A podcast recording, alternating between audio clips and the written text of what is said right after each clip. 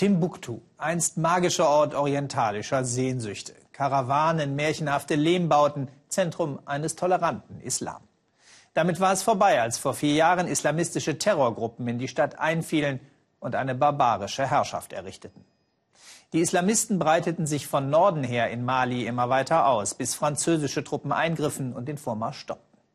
Seitdem wird das befreite Gebiet von UN-Blauhelmen kontrolliert. Über 200 Bundeswehrsoldaten zählen dazu. Die Islamisten aber sind nicht verschwunden. Sie terrorisieren aus ihren Verstecken heraus die Bevölkerung mit Nadelstichen weiter.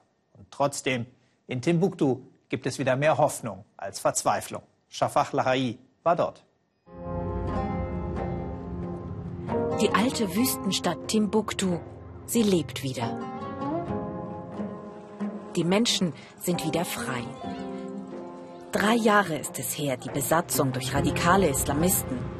Noch patrouillieren UN-Soldaten. Noch ist die Stadt nicht ganz sicher. Die Islamisten sind nicht weit.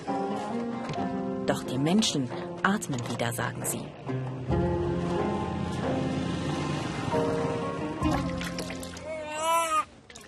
Zeynep fiel das Atmen lange Zeit schwer.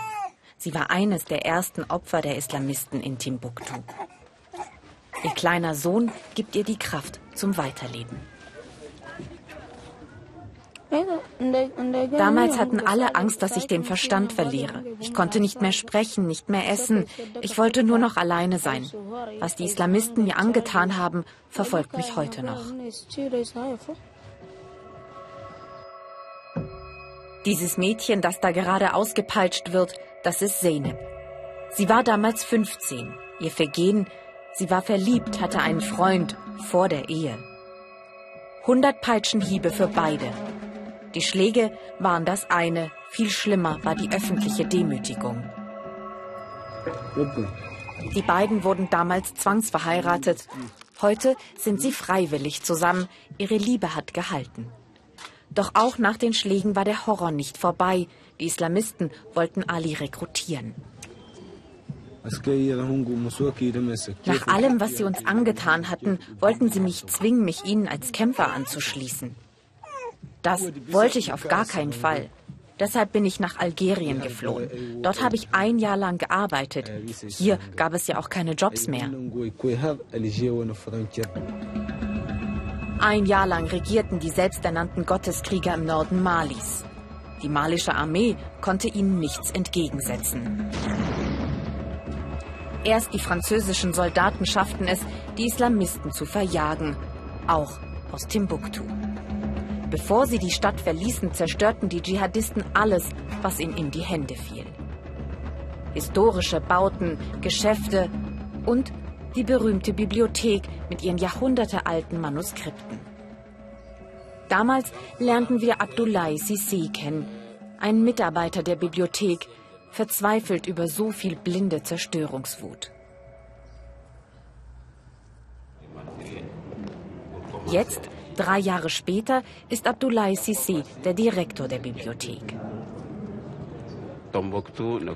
So etwas kannten wir in Timbuktu nicht. Wir haben Konflikte immer friedlich gelöst. Das sind wirklich schlimme Erinnerungen für uns. Als wir sahen, wie Monumente und Mausoleen zerstört wurden. Denn sie sind Teil unseres Erbes.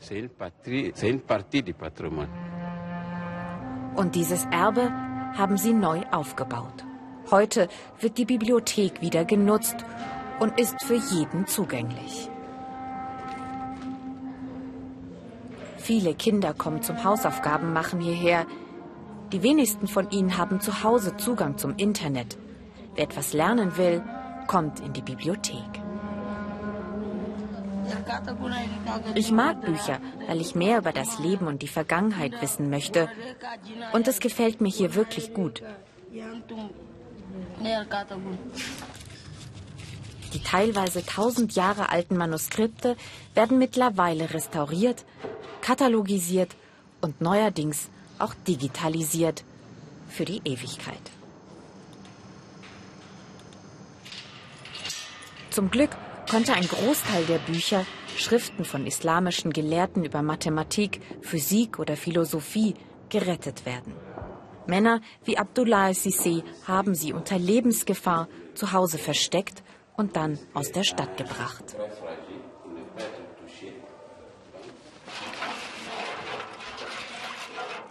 Auch Zeynep hofft, dass die dunklen Erinnerungen irgendwann verblassen. Eine Organisation kümmert sich um Frauen wie sie, Frauen, die Opfer der Islamisten wurden. Zeynep und die anderen lernen, Stoff zu färben. Ein wichtiges Handwerk im Norden Malis, mit dem sich vielleicht mal Geld verdienen lässt. Ich hoffe, dass ich eine Arbeit finde und wir unseren Kindern die Schule finanzieren können, damit sie mal eine bessere Zukunft haben. Doch sie alle wissen auch, es ist ein Neubeginn mit vielen Ungewissheiten. Ohne die ausländischen Sicherheitskräfte könnten die Islamisten wohl jederzeit zurückkommen. Björn und Matthias sind Polizisten aus Nordrhein-Westfalen. Für ein Jahr haben sie sich für die UN-Polizeimission in Mali verpflichtet. Eine gewisse Gefährdung ist immer da. Man ist hier sehr exponiert. Von beiden Seiten aus könnte die Straße aus angegriffen werden. Gerade am Freitag, wo ja in letzter Zeit häufig was passiert ist, ein wichtiger Tag im Islam, der leider von den Terroristen häufig genutzt wird, um einen Anschlag zu verüben, ist dieses mulmige Gefühl durchaus da.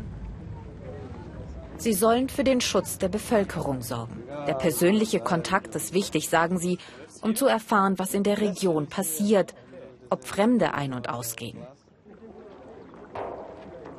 Denn irgendwo in den Dörfern lauern sie noch, die Gotteskrieger. Wichtig ist, dass die Islamisten nicht an sie herankommen, an die jungen Leute. Die meisten sind arm und haben wenig Hoffnung auf einen Job, ein idealer Rekrutierungspool.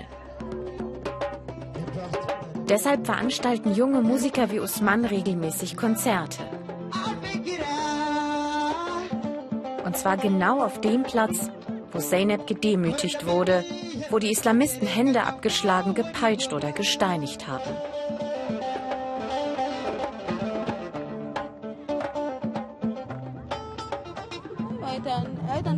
Es ist für mich nicht einfach, wieder hier auf diesem Platz zu sein und in der Öffentlichkeit. Usman singt vom Frieden und von der freien Seele der Malier. Und dann nimmt Zeynep all ihren Mut zusammen und tanzt. Tanzt auf dem Boden, auf dem sie fast bewusstlos geschlagen wurde. Sie sind stolz auf ihren Neubeginn in Timbuktu. Er gibt ihnen ihre Würde, ihre Kultur, ihre Zivilisation zurück, sagen sie.